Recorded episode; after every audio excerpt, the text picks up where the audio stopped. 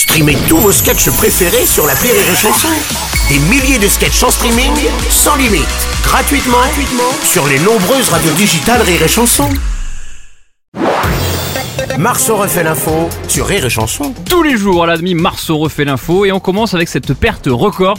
Elon Musk devient la première personne à voir sa fortune fondre de 200 milliards de dollars. Il a terminé l'année 2022 avec une fortune estimée à 137 milliards de dollars contre 340 milliards fin 2021.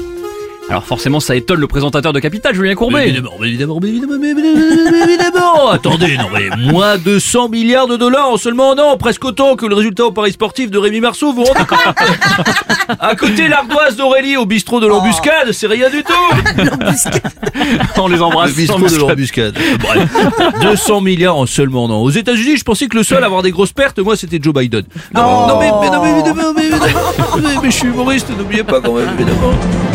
Jean-Pierre Foucault, bonjour. Bonjour et bienvenue à Qui a perdu des milliards Je rappelle que nous jouons pour l'association Une voix pour Bruno Robles. Organisation qui en appelle aux bonnes volontés si vous avez de quoi lui faire retrouver sa voix. Tisane, miel, vin rouge, il en fera bon usage. Notamment le vin rouge. Voici la question. Ah ah. Quelle belle imitation, vraiment. 2023, toujours au top. Qui a perdu presque autant de milliards qu'Elon Musk? La ville de Paris, quand elle aura payé tous les travaux dans la capitale? Réponse A. Rire et chanson après 10 ans de contrat avec Rémi Marceau? Réponse B. pas, pas des milliards. non. Le club d'Arabie Saoudite qui a signé Cristiano Ronaldo? Réponse C. Un peu plus probable.